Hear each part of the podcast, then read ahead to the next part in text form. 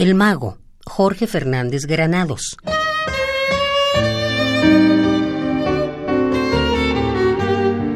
Don Arteaguita, con el diminutivo más por costumbre que por ternura, era un hombre robusto y teatral, cubierto permanentemente de un abrigo negro y un bastón con empuñadura de marfil, grabado con dos letras que no guardó mi memoria. La esfera al sol de su cabeza calva igualaba la refracción, pensaba yo, del mediodía de las estatuas. Su acento era distinto al resto de nosotros. Sonaban sus palabras como el galope de caballos. Los anillos de cobalto en su mirada, bajo el fieltro de un sombrero tardán, negro como los grajos, me hacía pensar en esas nubes que anuncian el granizo.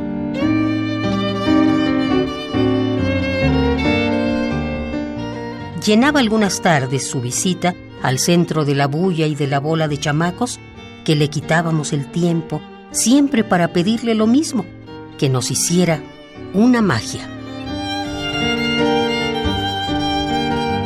El gigante parecía pensarlo. ¿Dónde quieren que aparezca? Yo señalaba mi oreja.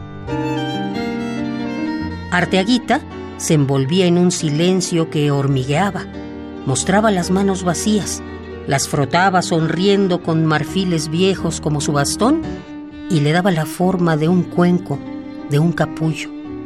Sopla. Entonces esas manos extraían una pequeña calavera de plata de mi oreja. El llavero colgaba de sus dedos, con su diminuta dentadura fija en una mueca fulgurante y una espumosa carcajada ascendía de la barriga del mago.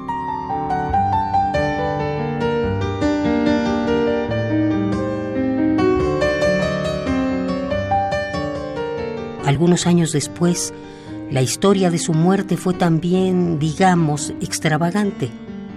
Lo hallaron sobre el asfalto desierto de la madrugada, bajo el puente de la carretera, con su abrigo y su bastón, su sombrero tardán, su piel helada, el sulfato de sus ojos y todo su dinero intactos. No parecía un asalto, ni venganza. Nadie me dijo si en alguno más de los objetos que con seguridad esa noche llevaba tenía el llavero de plata. Seguramente ya no. Oí la historia pensando en su figura tendida y helada, como dormida, difusa, sin drama, en un ataúd de neblina, cubierto de las gotitas de agua que deja la noche sobre las estatuas.